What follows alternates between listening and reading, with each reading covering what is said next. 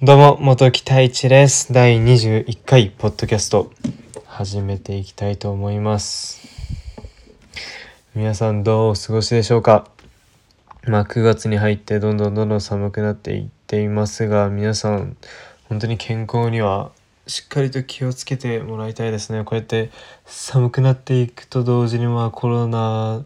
という状況もあって、まあ、結構大変かと思うんですけども、まあ、でもマスク、に関してはまあ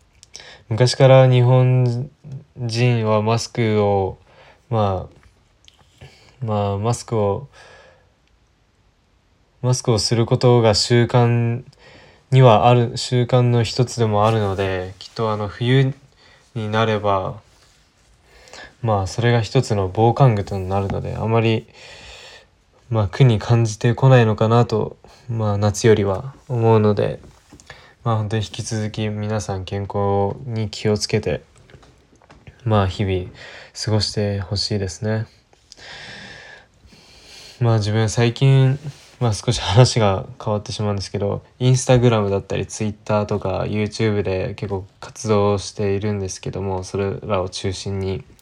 まあ最近本当にカラーグレーディングっていうものにすごくハマってハマっているというか目覚めましてカラーグレグレーディングっていうのはやっぱりあの要はあのやっぱり映画とかでもやっぱ日本のドラマとかでも多分そうだと思うんですけど映画だったりハリウッドのアメリカの映画でもそうですけどやっぱりああいうのってカラーっていう色合いをいじってるんですね。映画によってやっぱり色合いとかも違いますし雰囲気によっても色も変えていきますしそういうあのプロのカラーリストという方がまあ実際にいてそういう人そういう職業もあるっていうことにまあ昔から知っていたんですけども最近そういうカラーカラーリングカラーグレーディングに強いまあ編集ソフトをまあ使用させてダヴィンチっていうんですけどそちらをまあ少しあの使用していじってみてるんですけどももう奥が深すぎて難しいですよ本当に。びっくりしました。なんか今まで自分はなんかまあプレミアプロっていういつも編集をするあのソフトはプレミアプロっていうものなんですけどそちらではまあ一応カラーグレーディングができるんですけどもそれ以上に豊富な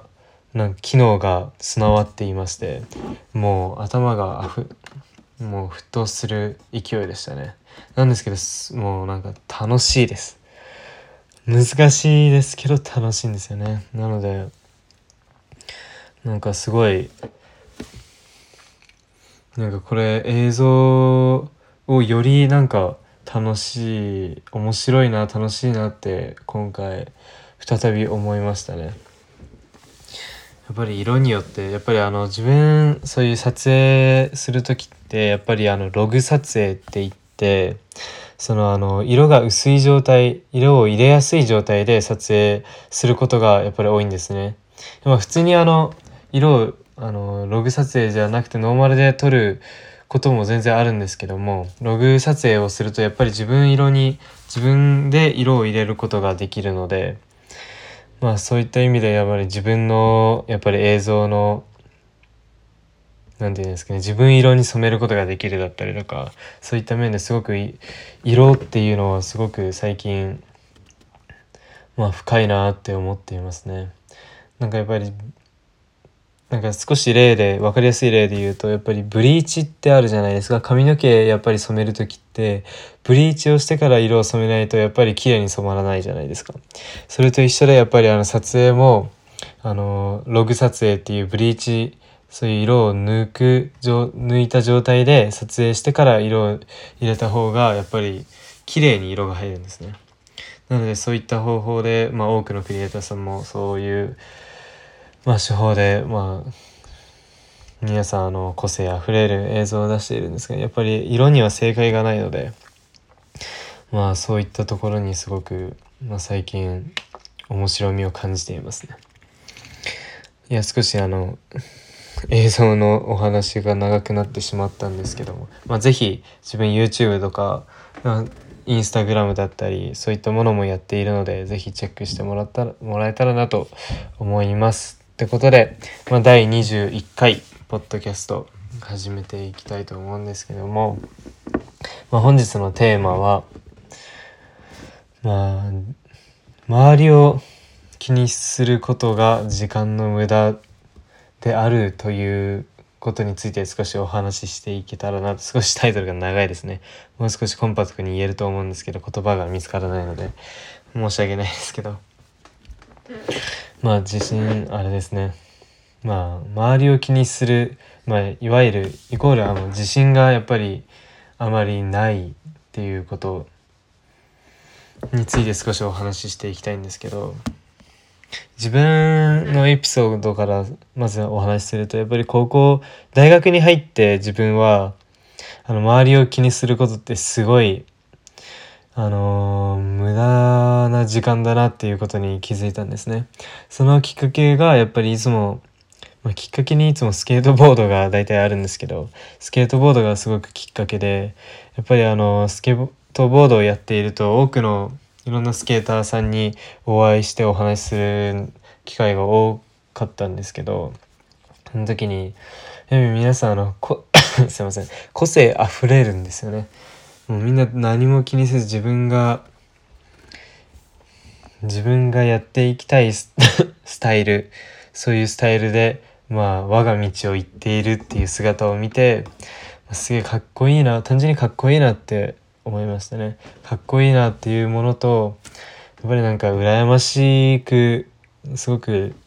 輝いて見えたというかすごい抽象的な言い方なんですけど。なので自分も大学入ってからまあそう言ってまあ周りを気にせずに自分がやりたいことを今までまたやってきたんですけどやっぱりまだやっぱり周りを少し気にしてしまう部分もあるんですけども、まあ、高校時代から比べると本当になんかなんか自信を持てるようになったなっていうことが一つありますね。やっぱり自信を持てるようになるっていうのはやっぱり自分、まあ、意識の問題が結構大きいと思っていて、まあ、やっぱり少しでも、まあ、自分に自信がないと、まあ、やっぱり周りのことが気になってやっぱり自分がやりたいこともやっぱりできなかったりだとそれはやりたいことっていうのは大きなもの小さいもの大小関わらずなんですけど自分は小さいことで言うとそのやっぱりあのストリートファッションだったりヘッドフォンをすることっていうのはやっぱり目立つじゃないですか。目立つんですけど、まあ、なんで高校時代はそういうこと多分できなかったですね自分。なんですけど大学に入ってまあそういう自分がやりたいことをまあその自分が周りを気にして、まあ、できないっていうことでとても悔しいじゃないですか。まあ、悔しいしなのでそこをもう吹っ切って一回吹っ切ったらいろいろとまあでなんかできるようになってしまいましたね。なんか自分のやりたいことを周りを気にせずできるようになりましたね。やっぱりあのこうやって映像の道に進むっていうのもやっぱり SNS だったりを多くまあ使用させていただくんですけどそういったところでもやっぱりまあすごくインスタグラムであっても自分の投稿が最近すごく多いと思うんですよね周りの、まあ、いつも見てくれてる方は気づくかと思うんですけど、まあ、そういうのもやっぱり周りを気にしているとそういうこともやっぱりできないですしまあなんか